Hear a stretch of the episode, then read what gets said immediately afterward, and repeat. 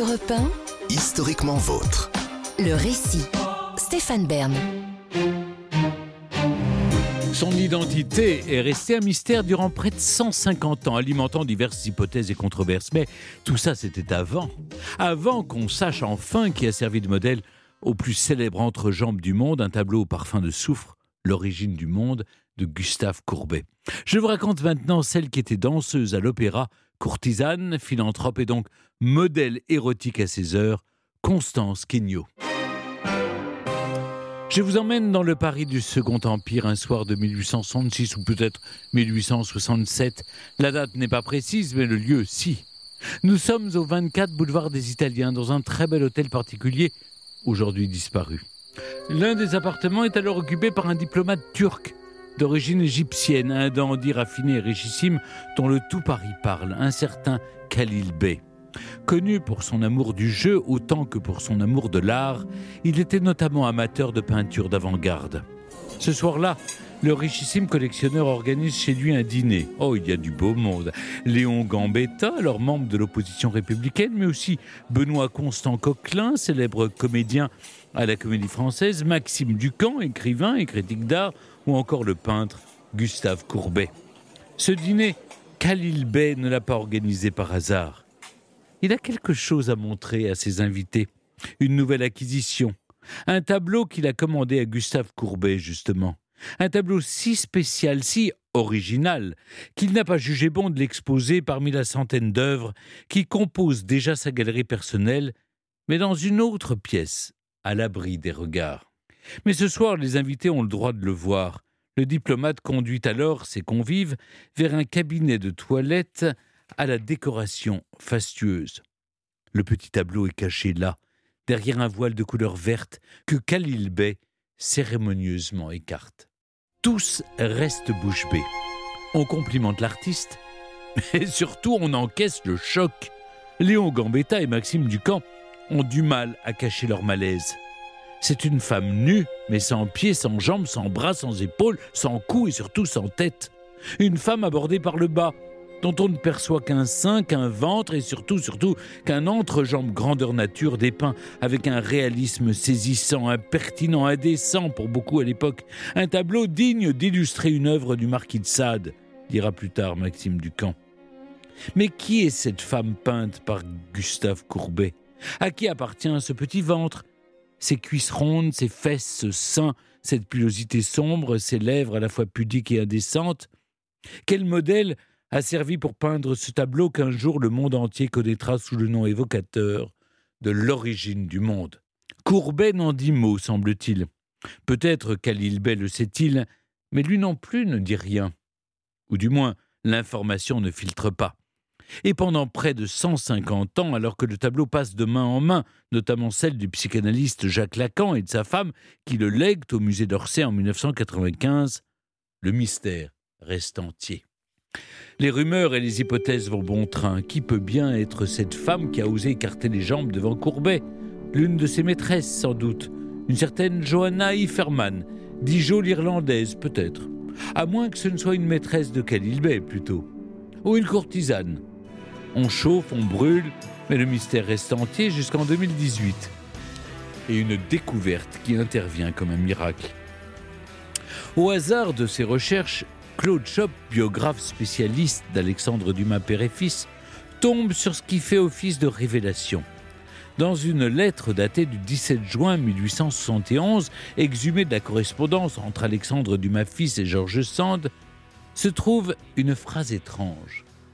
Ce jour-là, l'auteur de La Dame aux Camélias écrit à la romancière pour se féliciter d'un pamphlet qu'il vient de publier à l'encontre de Gustave Courbet. Lui qui est hostile à la commune exècre ce peintre qui y a participé, cet artiste lâche et orgueilleux, ce sont ses mots. Sans compter, ajoute-t-il dans la fameuse lettre, et là il faut bien écouter, qu'on ne peint pas de son pinceau le plus délicat et le plus sonore l'interview de mademoiselle Kenyo de l'opéra pour le Turc qui s'y hébergeait de temps en temps, le tout grandeur naturelle. Peindre l'interview étrange, ça n'a aucun sens. Y aurait-il une erreur de transcription? Claude Chop veut en avoir le cœur net. Il exhume de la BNF le manuscrit de la lettre et là, surprise, il découvre que ce n'est pas interview que Dumas fils a écrit, mais intérieur. On ne peint pas de son pinceau le plus délicat l'intérieur de mademoiselle Kenyo de l'opéra pour le Turc qui s'y hébergeait de temps en temps. Tout c'est clair. Le Turc, il n'y a aucun doute, peut-être que Khalil Bey, d'autant que la suite de la lettre, qui parle de deux femmes se passant d'hommes, fait clairement référence à un autre tableau de Courbet, Le Sommeil, acheté par le diplomate. Un plus un font deux. L'intérieur de Mademoiselle Kenyo de l'Opéra, peinte pour le Turc, ne peut être autre chose qu'une référence à l'origine du monde. Incroyable. Tout ce temps, la réponse était là, à portée de main. Mais qui est cette Kenyo de l'Opéra? Claude Job cherche et trouve. Dumas fils a certes mal orthographié son nom, mais l'écrivain retrouve sans mal sa trace. Il s'agit d'une certaine Constance Adolphine Kenyo, dont les archives du Palais Garnier gardent encore la trace. Il y trouve même plusieurs photographies de la danseuse. On l'y voit notamment en tutu, posant de manière gracieuse. Elle a le regard doux, un beau sourire, de beaux sourcils noirs. Ses cheveux sont attachés en un chignon, mais on les devine longs et bouclés. Et son corps, son corps surtout, pourrait être celui du tableau. Sa peau est claire, ses cheveux sont bruns, très bruns. Le contraste est aussi saisissant que sur l'œuvre. Sa taille est fine, mais c'est vrai, ses jambes sont très subtilement potelées. C'est elle, oui, ce ne peut être qu'elle. Et l'enquête que l'écrivain mène sur sa vie grâce à des archives, à des actes de naissance et de décès, à des petites bribes qu'il glane ça et là, va le conforter dans sa conviction. Constance Adolphine Kenyo a 34 ans, quand, selon l'écrivain, elle pose pour le tableau de Gustave Courbet en 1866, 34 ans et déjà une vie de roman. Née de père inconnu le 11 juillet 1832 à Saint-Quentin, dans l'Aisne, elle vit avec sa mère, ouvrière illettrée et pauvre. À Paris, où elles se sont installées toutes les deux, Constance s'inscrit à 14 ans à l'école de danse de l'Opéra de Paris. La vie de la jeune ballerine ne fait pas rêver pour autant. Le salaire est misérable et les heures d'entraînement interminables. Devenue danseuse de second rang, Constance ne gagne pas beaucoup plus et se résigne à faire ce que font toutes les danseuses de l'opéra ou presque, courtisane. Auprès de ministres, de financiers, de mondains en tout genre, elle affine ses manières, aiguise son regard, apprend à ferrer ses proies. Et c'est ainsi qu'en 1865, alors âgée de 33 ans, elle parvient à séduire l'un des dandys les plus convoités de Paris, le fameux diplomate turc Khalil Bey. Un homme certes réputé pour sa laideur, mais surtout pour sa prodigalité. Féru de jeu autant que d'art, le Bey, comme elle l'appelle, fait d'elle à la fois sa maîtresse et son porte-bonheur. L'année suivante, subjugué par un tableau érotique de Gustave Courbet, Khalil Bey lui fait une commande. Courbet lui en réclame 20 000 francs. Le Bey négocie. Pour ce prix, il aura deux tableaux, un grand et un petit nu. Le modèle du second, à la demande du diplomate, doit être Constance, sa maîtresse.